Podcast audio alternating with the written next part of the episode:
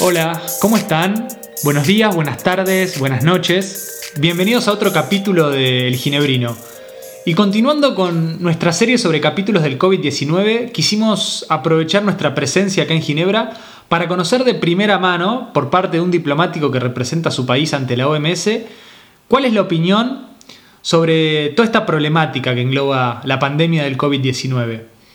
Y en esta oportunidad tuvimos el placer de charlar con Igor Barbosa. Igor es primer secretario de la Misión Permanente de Brasil acá en Ginebra y nos va a estar contando cómo percibe la situación en la región, cómo percibe la gobernanza para coordinar el acceso a tratamientos y vacunas, de qué manera analiza la disputa entre Estados Unidos y China en este contexto y, otros asuntos. Pero bueno, antes de empezar con la entrevista, me gustaría introducirlos a Igor. Igor es un diplomático graduado en el año 2010 del Instituto Río Branco de la Cancillería Brasilera, con experiencia en Haití durante las operaciones de MINUSTA. Actualmente Igor se desempeña en el equipo de la misión de Brasil en los temas de, salud y la OMS. Particularmente elegimos a Brasil porque consideramos este país como un Estado con, con, gran liderazgo en las discusiones en el marco de la OMS. Y la verdad que es algo que me toca presenciar y admirar cada vez que tenemos una reunión informal o cualquier tipo de evento. Brasil tiene una agenda clara de salud global más allá del COVID-19 que incluye el acceso a medicamentos, la priorización de enfermedades endémicas de la región y además la exigencia, la transparencia y el correcto funcionamiento de la OMS como, como organización. Brasil es un país grande de la región, ya lo sabemos, es un gran productor de vacunas y además busca tener un papel preponderante en la salud global. Y cuando un país cuenta con una política exterior definida, se nota claramente cómo se defiende en escenarios como este. Así que bueno, con esta pequeña introducción arrancamos, arrancamos con el segundo episodio de El Ginebrino. Bueno Igor, buenas tardes. Gracias por, por estar acá con nosotros. Eh, te quiero agradecer sinceramente, sos el primer entrevistado del Ginebrino, eh, así que depende de vos el éxito del programa. Eh, es un chiste. Pero, pero bueno, gracias, gracias por estar acá con, con nosotros, por tomarte este, este tiempo para, para, la entrevista. Bueno, Bruno, para mí es un gran placer eh, hablar contigo en primer lugar y también eh, tener la oportunidad actual, de verdad de, de, ser el primero a a hablar en este nuevo proyecto suyo. Un gran honor y eso, eso enseña que por lo menos estamos intentando hacer un buen trabajo. Y claro que todas las, las fallas y errores son de mi lado. Y ya, ya, te, ya te pido un poco de, de, disculpa por mi portuñol también. No, es perfecto. Vamos, pero pienso que, que nos, nos comprenderemos. No, es, es perfecto, Igor. Y quería arrancar, quería comenzar preguntándote por la pandemia del COVID-19 y el mundo multilateral. ¿Vos pensás que de alguna manera el COVID puso en jaque o puso de manifiesto algunas falencias o errores de coordinación dentro del, de las organizaciones multilaterales? Bueno, uh, las la, la fa falencias o los errores o las uh, incertidumbres pienso que, que, ocurren en todos lados. ¿no? Uh -huh. Que claro que el, el, sistema ONU no es perfecto, pero de verdad es, es lo que ahora tenemos disponible para utilizar como una herramienta de coordinación entre los países en algo que es simplemente, eh, eh, eh, esencialmente global. Uh -huh. no, hay, no hay otro medio de, de combatir la pandemia sino uh, una unión y solidaridad entre los países. Es decir, que los problemas globales que hoy estamos viendo en el mundo cambio climático, la, una, un, un, suceso como el de la pandemia del COVID-19, requieren respuestas colectivas a nivel mundial, eh, siempre buscando una, una, especie de solidaridad eh, entre los estados, ¿no? No hay manera de, de que los países eh, no busquen coordinarse. Okay. Entonces, así que no, no es posible, por ejemplo, pensar en una solución global que no incluya a los países en sus diferentes visiones sobre un problema porque a los fines de las cuentas no, no lograremos implementarlas. Y, y, y, de alguna manera estas rispideces que estamos viendo entre las dos potencias más importantes del mundo, entre Estados Unidos y China, de alguna manera dificultan o entorpecen eh, esta, esta, acción colectiva contra la pandemia? ¿O es algo mismo, es algo intrínseco de la naturaleza de cooperación-conflicto en el sistema internacional? Yo pienso que es algo muy natural. Yo creo que, que sería muy ingenuo, eh, ingenuidad, eh, muy naive Exacto. De, de la parte de, de muchas, muchas personas acreditar en que todos iban a olvidar de sus problemas en una situación como la, la cual nos encontramos. la, los desafíos geopolíticos y económicos entre las potencias es una cosa tan vieja cuanto el, el, human being, el ser humano. Entonces, conflictos y tensiones entre los, lo, la, la, los países hegemónicos es algo natural. Natural del sistema internacional. Natural. Eh, natural de, de, la anarquía esta que, que, promovía o que por lo menos sostenía eh, Waltz en su, en su libro Teoría de la Política sí, Internacional. Claro, claro. No, no, no debemos pensar en eso como una cosa mala es natural que haya competición. Eh, ¿qué, qué, qué, genera la competición? Claro, puede ser que genere problemas, pero también genera avances tecnológicos fantásticos, genera conocimiento, genera, genera el avance del mundo. Bueno, ahora mirando un poco hacia la región, ¿cómo ves la situación de, del COVID en, en, en, Latinoamérica, puntualmente en, en nuestra región, el Cono Sur? Bueno, yo pienso que, que, que, contra hechos no hay argumentos. ¿no? Uh -huh. Los números que salen ahora de, de, de las Américas son números que, que, están muy preocupantes. ¿Y por qué pensás que nos golpea tanto? ¿Por una capacidad de infraestructura de, de hospitalaria? ¿Por eh, baja, bajos niveles de inversión en, en, salud a lo largo de los años? Hay muchos factores que contribuyen para, para eso. Eh, en general, eh, estamos estructura, estructurados en Latinoamérica en sociedades que están muy, muy concentradas en algunas ciudades. Uh -huh. Entonces nosotros tenemos esa, ese fenómeno de grandes centros urbanos eh, con, con bol bolsones de, de pobreza, pobreza, donde no hay posibilidad, por ejemplo, de, de distanciamiento, donde no hay una infraestructura médica o sistema de salud que sea adecuado, condiciones de, de, de, higiene muy, muy precarias por veces. Entonces creo que sí, que hay un problema que, que va mucho más allá de la, de la pandemia, que, pero es un problema de la salud pública en general en países pobres uh -huh. o en países en desarrollo que, que son los países que, que forman nuestra región. Entonces, eh, así que, que, pienso que es un problema mucho más estructural que, que específico ahora de, de Latinoamérica. Ajá. Y, y, y en, en, esta lucha continua y en esta búsqueda se puso de manifiesto en el, en el tablero, como, como, bien decíamos, esta, esta doble, esta dualidad, esta, esta lucha entre economía o sanidad, entre la salud o mantener la economía en ritmo, funcionando. ¿Pensás que es una cuestión de elegir uno u otro o es más que nada como un fino balance que los países, a los países lógicamente les cuesta encontrar? ¿Cómo, cómo lo ves ese dilema de economía y salud? Es muy difícil para alguien que, que tiene que trabajar para sostenerse, saber que el, el sitio donde trabaja no, no, va a estar abierto, eh, mismo que sea en una zona donde no haya mucha ocurrencia. ocurrencia.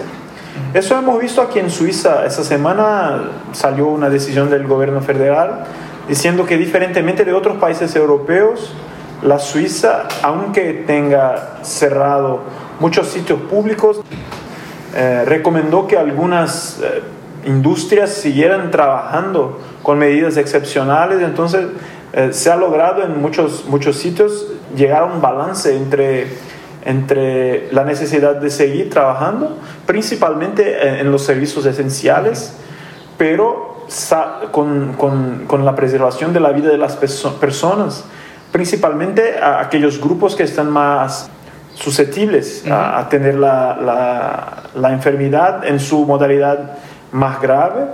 Hay diferentes teorías. Si, si, tú miras, por ejemplo, la situación también de Suecia, que se ha, se ha recusado a hacer un lockdown com completo, uh -huh. ha salido muy peor que sus uh, pares en la, en la región en términos de número de, de, muertos y todo eso. Lo que, lo que no puedes seguir, pienso yo, es, es esa necesidad absoluta de cerrar todo, eh, no sea considerada a la luz de un análisis de riesgo, un análisis de posibilidad de mantener eh, el funcionamiento donde no haya mucho riesgo. Eso pienso que los, los científicos han, han, hablado muy claramente, mismo la OMS. La OMS ha dicho, mira, hay, hay países que no necesitan el lockdown.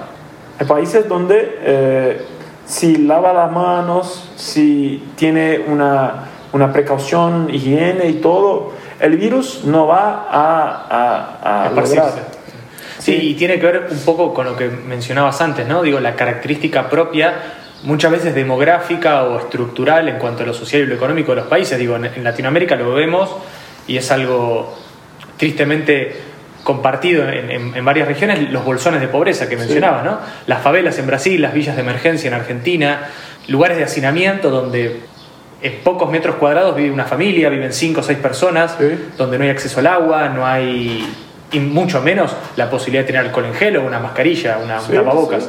Ni la posibilidad de, limpiar las manos, lo más sencillo. Y eso dijo ayer el director general de la OMS.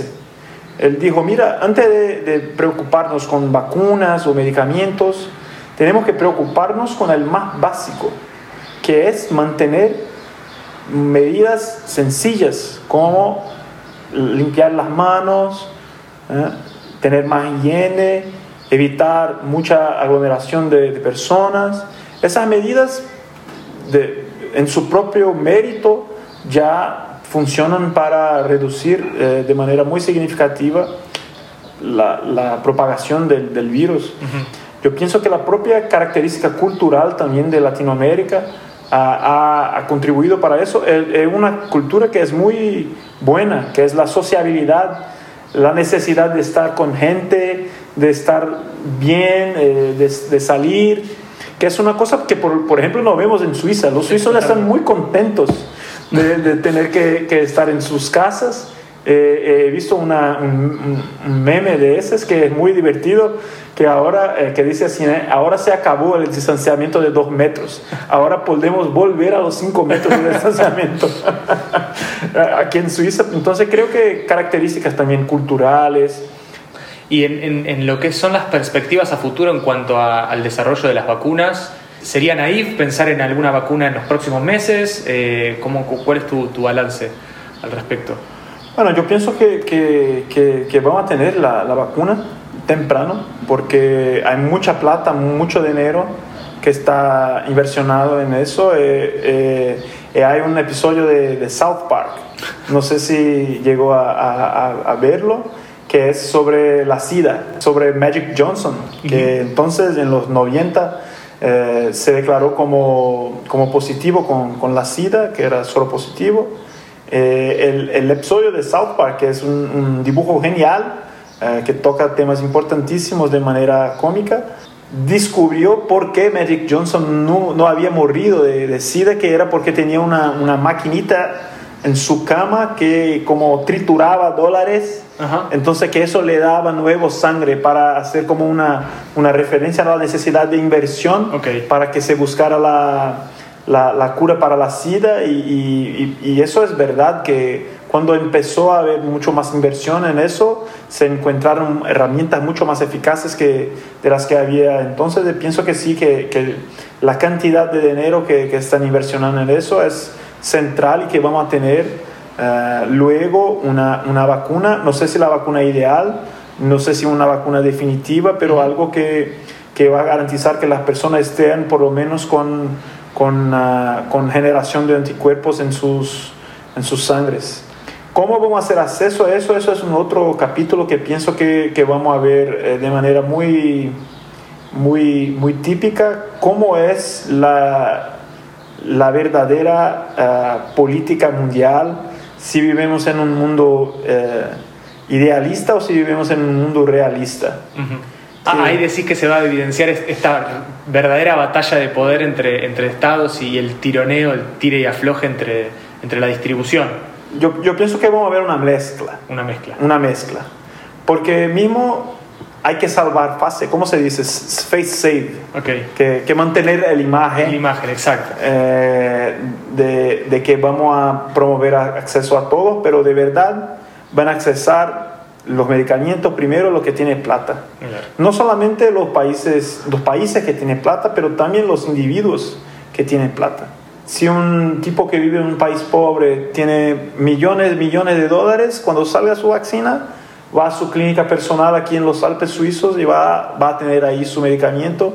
Eh, pero pienso que vamos a tener una cosa mezclada también, que tendremos mecanismos más eh, equitativos que van a garantizar de cierta manera eh, productos, vacunas o medicamentos, porque los medicamentos también son, son muy importantes, porque hay que tratarla, hay que prevenir que se previene con la vacuna, pero habrá casos donde las personas van a seguir enfermándose y que necesitarán de medicamentos que sean más eficaces.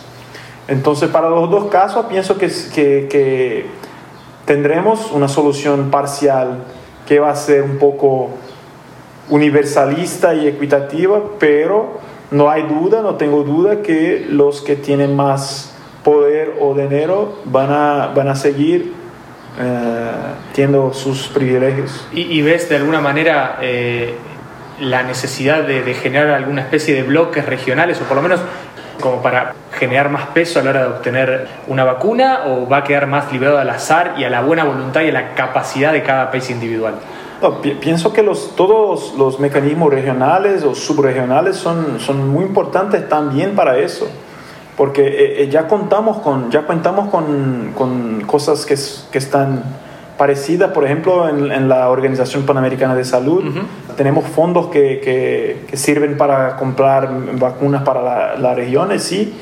La propia OMS cuando hizo su, su una presentación, dijo, mira, podemos hacer eso de, de, varias maneras, podemos hacer eso de manera nacional, entonces tú, tú mismo, tú sigues tu propio camino, camino, hay riesgos, los riesgos son muy altos porque puede hacer, por ejemplo, un acuerdo con una, con una compañía que después no tenga la vacuna o que tenga una versión menos, menos efectiva de la vacuna. Entonces va a quedarte con todos tus huevos en la misma canasta, en, la misma, en el mismo paquete, ¿no? Eh, tenemos también las opciones regionales, que ahí sí, si estamos más países, más volumen, más plata, podemos hacer acuerdos con más compañías. Y tenemos la tercera vía, que es una vía que nos parece más lógica, que es una cosa para todo el mundo. Eh, ¿Por qué? Porque para todo el mundo tenemos toda la plata del mundo. Idealmente no, tenemos, no tendremos competición entre los países lo que vamos a hacer es que vamos a garantizar acceso a todas las potenciales vacunas. Entonces, más o menos, vos tendrás acceso, a, las vacunas más eficientes, que no necesariamente van a ser las mismas para diferentes países con diferentes perfiles demográficos, por ejemplo. Exactamente. Entonces puede, puede, ser que la vacuna que sea buena para Brasil no sea buena para la Indonesia. Okay. Por medio de ese mecanismo podríamos hacer una alocación mucho más optimizada de, la, de, la, de las vacunas disponibles a, a, precio más atractivo para todos. Pero ahí, entonces preguntamos, entonces sí, todo bien, pero ¿quién va a organizar eso? Yo pienso que en diferentes niveles va a tener diferentes actores que estén coordinando esos mecanismos. Lo que dijo la OMS esa semana ha sido, en nuestra evaluación, el mejor, la mejor opción que sale para nosotros es de ese mecanismo global, porque por las razones que dijo antes, más países, más plata, menos riesgo, más posibilidad de acceder, accesar vacunas distintas para tus distintas necesidades. ¿Cómo vamos a entonces hacer la gobernanza. How are we going to manage? Eso nadie sabe, porque lógicamente algunos países quieren tener más peso para poder eh, beneficiarse de las decisiones. La gobernanza. ¿Sí? En, la gobernanza en época del COVID-19 y de qué manera los estados juegan sus cartas trabajando en conjunto y mismo unilateralmente para resolver este problema que me parece que es acuciante. Y, y, hay que tomar en cuenta también, Bruno, que Muchas veces los, los tomadores de decisión, los políticos en, en, los países en general, ellos están, sí, muy preocupados con la solución ideal, pero muchas veces la solución ideal que ellos mismos perciben no es la solución ideal para las personas. Porque la preocupación de los políticos también es la preocupación de... Eh, garantizar sus votos. Y en eso estamos hoy, ¿no? Viendo de qué manera los líderes tratan de salvar vidas, manteniendo la economía lo más activa posible, pero al mismo tiempo, bueno, tratando de que su capital político no, no expire, no, no se agote. Sí, claro. Y, y las razones por, por las cuales hacen eso no es, no es mala. Es que para los políticos, ellos creen que sus proyectos eh, son los proyectos correctos. Y en general, si vives en una democracia, son los proyectos que han sido eh, apoyados por la mayoría de la población. Entonces, la, la, esa, esa, preocupación no es de, toda, de todo modo eh, descabida o, o, equivocada. Hay que tomar en cuenta, sí, que, que razones políticas son, a los fines de las cuentas, están involucradas en todo, en todo. Bueno, definitivamente la, la pandemia marcó y va a marcar eh, el 2020, va a ser 2020 el año de, de, sí. de COVID, del COVID-19, el COVID-19. Bueno, Igor, repasamos un montón de temas, hablamos de, del dilema entre economía y salud, hablamos de la situación en América Latina, hablamos del multilateralismo y, la pandemia, de qué manera afecta el cambio de poder. Y de nuevo tenía ganas de agradecerte por, tu gentileza, por, esta buena predisposición, por la buena onda que emanás y también por el conocimiento, porque además de, la gentileza, eh, has, has, dado unas respuestas que, que me parece que son súper interesantes para escuchar y que creo que nuestros oyentes van a estar, van a estar más que agradecidos. La última pregunta, que es, que es algo que vamos a empezar a, implementar ahora, es eh, a nuestros invitados consultarles sobre recomendaciones de un libro que están leyendo, o el último libro que, que has leído, o un libro que, que recomendás para leer, tanto de política internacional, literatura, lo que se te ocurra. Bueno, para mí ahora es, es, es, fácil porque estoy un poco enamorado de un libro eh, que, que, estoy de broma con mi, con mi novia porque ella me dije que, que aún no, no, lo terminé, que es un libro muy interesante que se llama uh, Un señor en Mosco Moscovo, A Gentleman in Moscow, Ajá. de un autor que se llama Amor A-M-O-R-T-O-W-L-E-S, que es un libro muy interesante sobre un un gran noble ruso que se queda encarcelado después de la revolución rusa, pero se queda encarcelado en un hotel de cinco estrellas en, en el centro de Moscú. Eh, eh, eh, piensa eh, hacer reflexiones muy interesantes sobre la vida, sobre el valor de las cosas, sobre, sobre cómo todo que, todas las cosas que tenía antes ahora le parecen tan banales porque está encarcelado en un mundo lujosísimo, de, de lujo, uh -huh. pero no logras aprovechar nada de, aquí, de aquello. Eh, pienso que tiene lecciones muy importantes sobre, sobre la vida. Pienso que es una, una experiencia fantástica y por eso no, no quiero eh, terminarla. bueno, Igor, gracias por, por, tu tiempo, a vos y a Karen. Yo que agradezco y, y para mí es un gran placer. Eh, hablar, eh, hablamos entre amigos, una, una, conversación informal. Claro, todas opiniones son mis opiniones, no tiene nada que ver con, con el posicionamiento del gobierno. Eh, pero siempre a las órdenes, te deseo muy, muy, muy, mucho, muy grande suceso en, en su proyecto y conte con nosotros. Bueno, Igor, muchas gracias y bueno, nos despedimos de, de esta gran entrevista que ha sido con Igor Barbosa eh, de la misión permanente de Brasil. Así que gracias Igor y bueno, que gracias. te dejo disfrutar el, el, el sábado como corresponde. Gracias.